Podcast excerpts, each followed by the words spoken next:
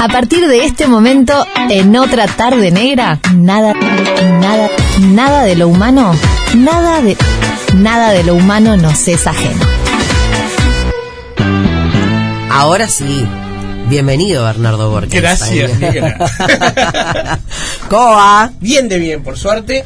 Este, me encantó la, la, apertura que hiciste del programa, porque para mí la radio es este es la compañía eterna y desde que me recuerdo escucho radio, la mítica, el Dorado 100.3 cuando era adolescente, que fue la, la, primera vez que alguien de mi edad sintió, esta radio me habla a mí, hmm. porque antes tenía que escuchar las radios que había. Claro. Y este y a partir de ahí nunca nunca largué la radio. Mi esposa se reía porque antes de que los celulares se volvieran radios, yo tenía una radio en cada cuarto de mi casa. ¿En serio? Una en la cocina, una en el baño, una en mi dormitorio. Ah, en el baño también. Obvio, y si no cuando te duchas, ¿qué haces? Sí, no, no especifiquemos.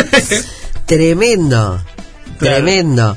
Bueno, igual me estabas mostrando algo. Claro, porque eh, hay una, una canción de, mm, este, de Tabaré Cardoso, el tipo de la radio, Mm. que habla justamente de esa experiencia que es eh, escuchar los partidos de fútbol por la radio. Que mucho tiempo, cuando no había televisación, si no ibas al, al estadio era lo único que tenías. Y hay una estrofa, si me permitís. Claro. dice, Tras los pretires de la soledad o los barrotes fríos de una celda, sobre el silencio del hospital, el grito gris del cantegril. Es, es así, la radio entra en todos lados y a veces es lo único que hay. Sí, obvio. Eh, por eso digo, creo que todos los medios de comunicación acompañan, pero la radio, esté donde estés. ¿Sabes quién era un conductor histórico que era sumamente consciente de eso? Abel Duarte.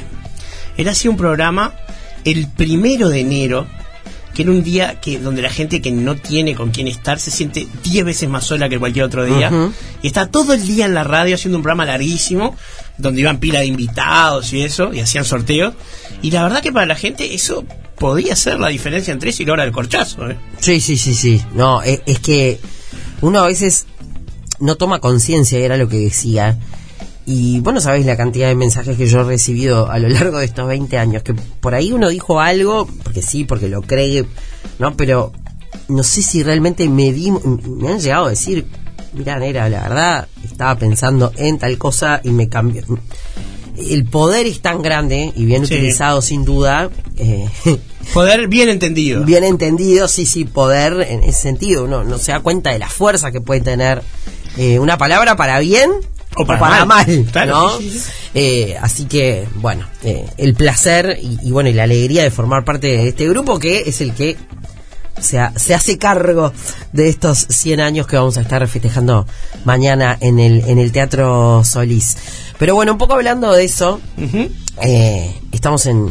La semana pasada fue el Día de la Salud Mental. Mira. Estamos, estamos hablando y bueno, tomamos como todo este mes, ¿no? Y, y no importa, yo creo que, que cualquier día es bueno para hablar de salud mental. Hoy es el Día de la Lucha contra el Cáncer de Mama. Ayer estuvimos hablando de eso. Pero bueno, cualquier desbarajuste en, en, en la cabeza, ¿no? Eh, y no tiene por qué ser directamente un problema de salud mental, sino quizá otro problema de salud que te puede llevar Que claro, que como te, que a esa obvio. exactamente a esa locura y a esa locura que te puede salir hacer salir de esa normalidad Exacto. ¿no? dos Y- temas que, que pueden llegar a ir de la Y mano qué terrible que es para una persona sentirse que no es normal. Este, está, eh, era la consigna que traíamos hoy. Voy a aclarar, eh, simplemente por un tema de respeto, que no me voy a referir a la locura este, en el sentido clínico, Por por podría ser un psicólogo o un psiquiatra, voy a hablarlo desde el punto de vista nuestro, que es la filosofía. Y lo primero que tenemos que empezar es eh, con un tema que ya habíamos este, tocado en muchas oportunidades, y es que eh, el gran enemigo que tiene el ser humano en el siglo XXI, en las sociedades prósperas, y Uruguay, más allá de lo que nosotros creemos, es una sociedad próspera, nos sobra todo, lo que no, lo que no tenemos es este el nivel ABC111, digamos, Ujú. ese de, de, de- de las grandes ciudades, pero a nadie este tenemos cobertura universal de salud, tenemos un- unos índices muy interesantes nosotros. Pero mm, el gran problema es que la sociedad nos frustra. Entonces, estamos viviendo en una maquinaria diseñada para frustrarnos. ¿Por qué? Porque las personas frustradas compran. ¿no?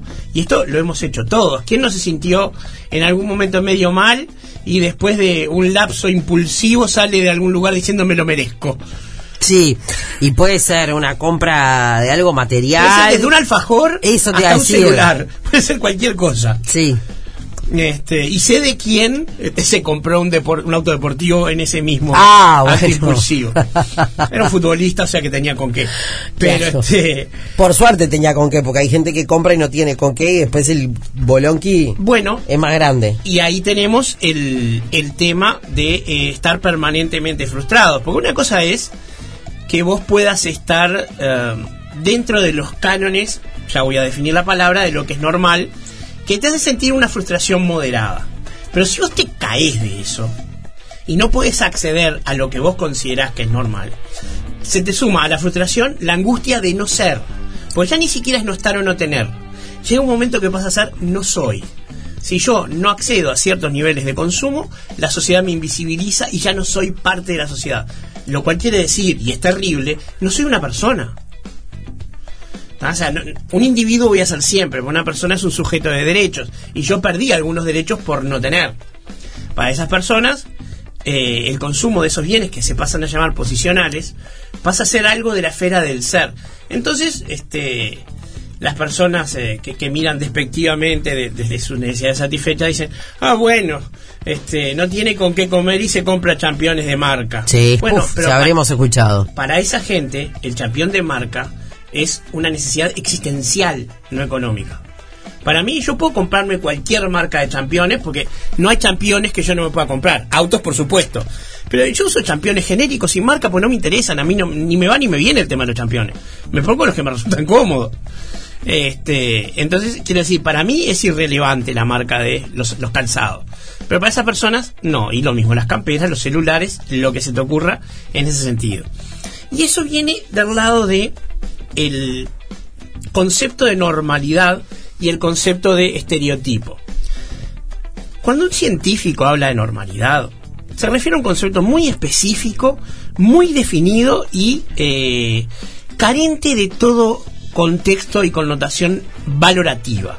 Cuando un científico habla de algo normal, no quiere decir que lo que no está ahí es malo, sino que quiere decir que lo que está ahí no está ahí es extraño. ¿Por qué? Por poco frecuente. Vamos al caso de los uruguayos, ¿no? Los uruguayos tiramos a ser bajitos y gordos, ¿no?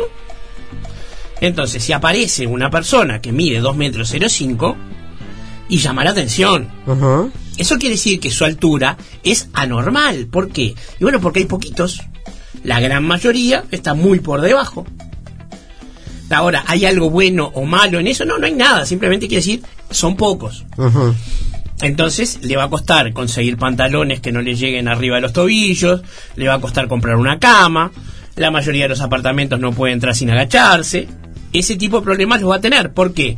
Porque esas cosas son hechas para los normales. ¿Qué quiere decir normales en ese contexto? Los que son muchos. Ok. Entonces, el gran problema se da cuando vos, queriendo aplicar ese concepto de normalidad estadística, ¿sí? Porque vamos al caso más obvio. Si yo quiero fabricar eh, pizza, ¿no? ¿Te gusta la pizza? Sí, obvio. Bárbaro. Yo quiero fabricar pizzas congeladas y las quiero vender en un super, en todos los supermercados porque me quiero hacer rico. Entonces yo voy a En las grandes superficies. en las grandes superficies y también en las aplicaciones este y eso. Pero entonces suponete, yo voy a fabricar, voy a tener una línea de pizzas. ¿Cuál es la que voy a fabricar más?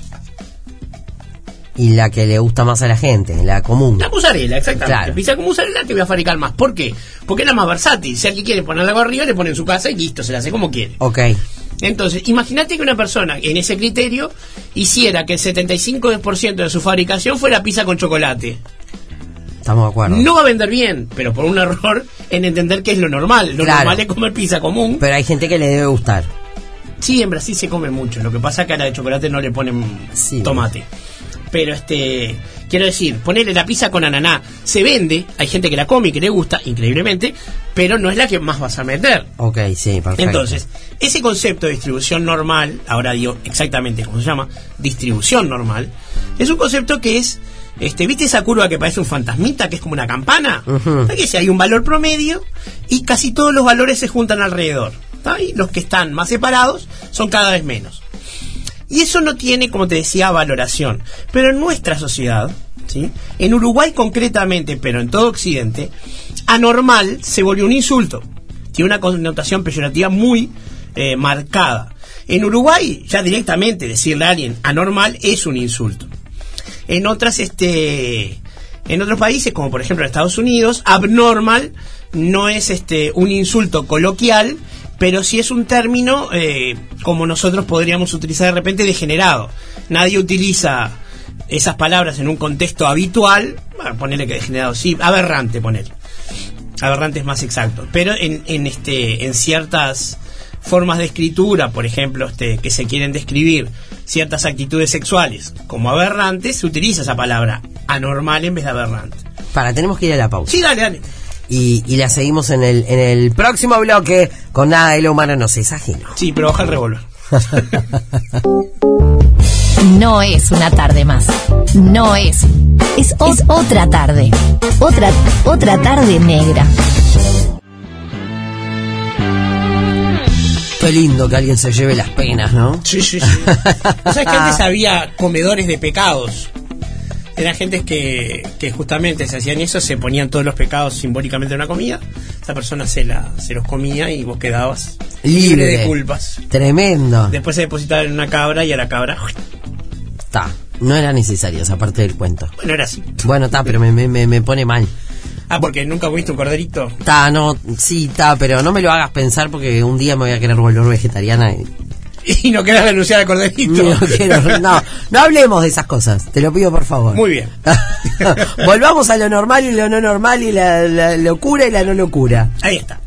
Bueno, habíamos quedado este, en que el concepto de normalidad tiene que ver simplemente con un tema de frecuencia. Lo normal es lo muy frecuente y lo anormal es lo menos frecuente. Y no tiene ninguna connotación valorativa. El problema es cuando nosotros vivimos en una sociedad reglada, ya sea desde lo religioso y o desde una posición autoritaria legislativa, que dice que eh, lo normal es lo que está permitido y, por lo tanto, si hay una cosa que está permitida u obligada por la divinidad o por el Estado, entonces lo anormal pasa a ser malo porque está prohibido o no permitido.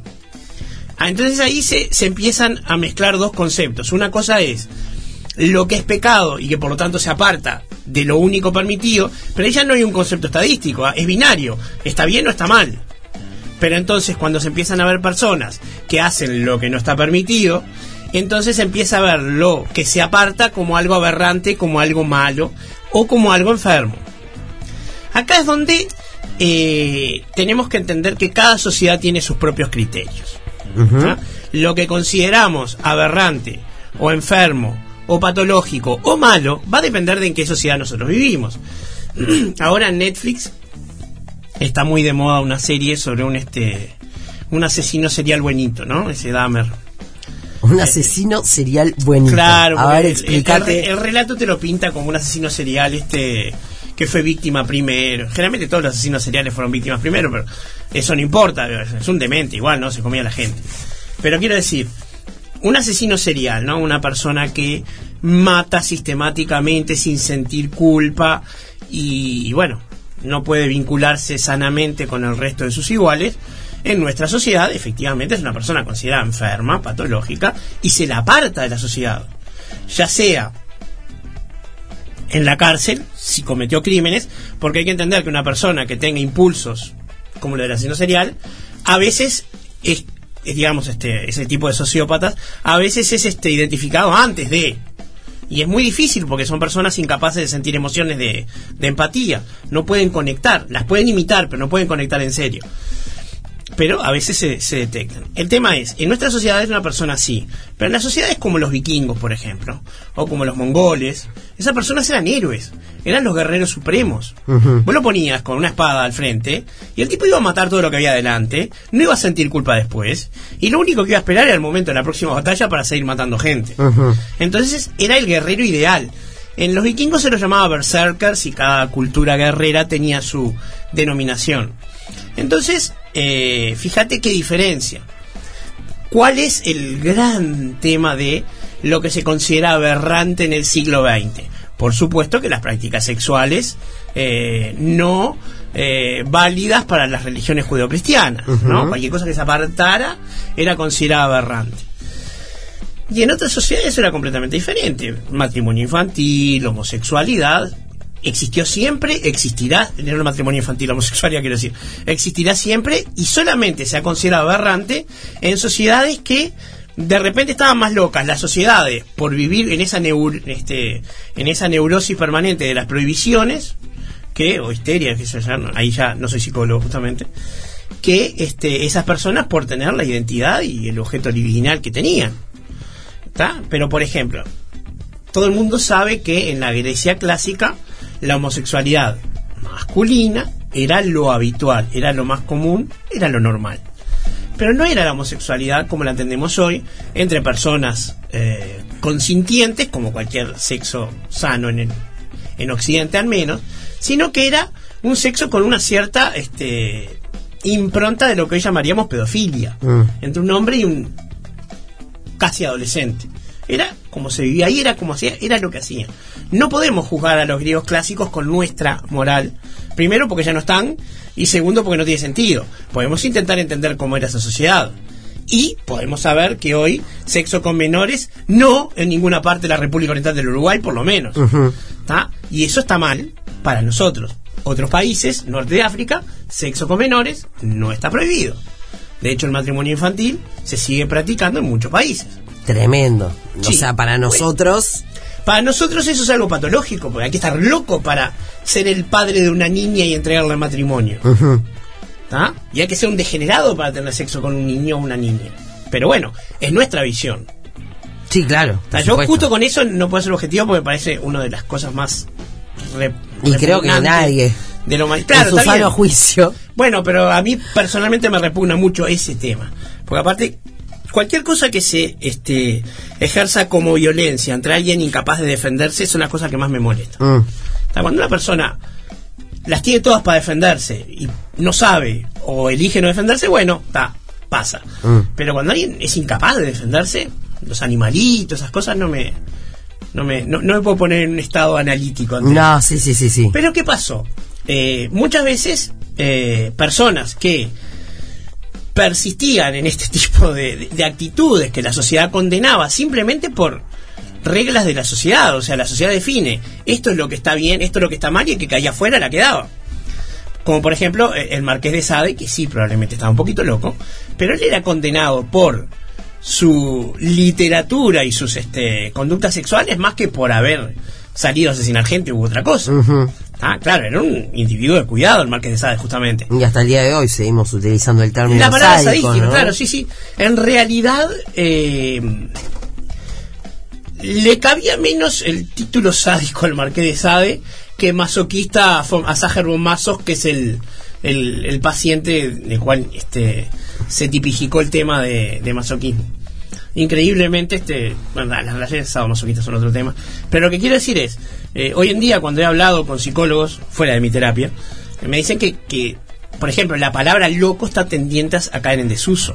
Ningún profesional va a usar la palabra loco. No, no en un se usa como vulgarmente claro, coloquial coloquialmente es una palabra que persiste ¿está? Que como travesti, por ejemplo. Hoy en día es una palabra que ya caducó, pero todos la entendemos, todavía no desapareció. No, obvio. Entonces, el tema es que eh, se está tratando de, revertir. Eh, justamente un psicólogo que es alumno mío me decía hace, unas, hace un par de meses que en el manual de psiquiatría americano, hasta hace muy poco, eh, siglo XXI quizás, o fines del XX, la homosexualidad seguía definida como una enfermedad. Como sí, eso lo hablamos en algún momento, me lo contaste. Claro. Y entonces, este, fíjate qué cosa, ¿no? O sea, en algún momento se consideró que ser homosexual era ser mentalmente enfermo. ¿Y qué cambió? ¿Cambió lo intrínseco, lo esencial? No, lo que cambió es eh, la visión de la sociedad o la autoconciencia, la capacidad de cuidar a los que justamente se caen de lo más frecuente. Y cuando hablas, por ejemplo, ¿no? Porque tenemos lo normal y a veces también hablamos de lo que es natural. Bueno, ahí, exacto, exacto. Ahí tenemos lo que se llama falacia naturalista. Mira qué interesante ese tema. La falacia naturalista es eh, algo completamente asociado con esto. Quiere decir, eh, si ocurre en la naturaleza, entonces es eh, un índice ético de que eso debe estar bien. Por ejemplo, si no existen animales homosexuales, eso quiere decir que ser homosexual está mal.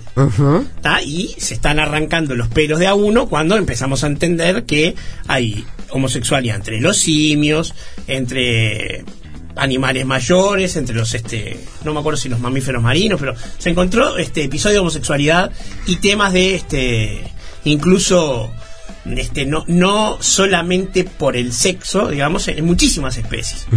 ¿tá? O incluso como este ojalá me acordara qué, qué, qué especie de animal era que es un animal que cuando no hay mujeres, el macho dominante se convierte en hembra. Dije mujer, mira, cuando se convierte en hembra para poder asegurar la reproducción de la especie. Porque hasta hace poco sabíamos que eh, en muchas especies, como incluso unos buitres californianos, me enteré hace poco, las hembras podían eh, producir huevos fértiles ante la ausencia de machos. Pero eran huevos de los que nacen solamente hembras. Wow. O sea que somos prescindibles. Pero quiero decir, en el momento que eh, se encontró que eso no era natural, cayó la falacia, porque nunca fue cierto que si las cosas no ocurren en la naturaleza son intrínsecamente malas, porque los juicios descriptivos de la naturaleza son eso, son hechos. Los juicios morales tienen que ver con el deber ser. Porque yo esto te va a sorprender, ¿eh? pero en la naturaleza nunca aparecieron celulares ni autos. Y nadie dice que los celulares o los autos sean buenos o malos. Claro. porque son construcciones. Entonces, bueno, hay gente que dice que los celulares no son buenos. Pero no por el hecho de que no son naturales, dice por otras cosas. Ah, bueno. O sea, pero este sí, sobre todo los, los que están con el tema de las redes 5G. Este, pero bueno, lo que quiero decir es la falacia naturalista que está intrínsecamente relacionada con la demonización o la tipificación como enfermas de ciertas conductas o de ciertas actitudes, eh, era lo que utilizaba mucho, digamos, los sectores más reaccionarios para permitir o para validar la invisibilización o el apartamiento de la sociedad de esas personas que con sus actitudes ofendían sus sentidos y sus valores tan normales. Claro, claro. Entonces, el tema es, primero que hay que entender que eh, estamos en una sociedad que nos hace sentir mal. Y nos hace sentir mal porque para poder sentirnos dentro de esa normalidad estadística, dentro de ese montón de gente, tenemos que estar constantemente consumiendo cosas y haciendo cosas. Y el que no las hace es el que empieza a sentirse mal. Ahora bien, tenemos que llegar a entender esta conclusión importante. A veces sentirse mal no quiere decir que uno esté, este, voy la palabra, loco o que esté enfermo. Simplemente está lidiando con algo que es parte de la sociedad de consumo en la que vivimos. Burguesa, sociedad burguesa. No iba a decirlo en este momento, pero sí. Decilo, decilo, lo dale, otro, para lo ir otro cerrando. es que si llegamos al caso de que una persona está enferma, no es ninguna vergüenza pedir ayuda y hay que pedir ayuda. Siempre. Hay que recurrir al psicólogo, al psiquiatra, lo que sea, porque yo llegué a verlo en amigos míos y no soy tan viejo, gente que pensaba que era este como una especie de vergüenza concurrir a un psicólogo. Y no, cuando uno necesita ayuda hay que pedirla porque por suerte la tenemos. Negra, nos vemos pronto. El miércoles, El que, miércoles viene. que viene. Arriba, a ver, gracias. Chau, chau. Otra tarde negra. La tarde más negra de la radio.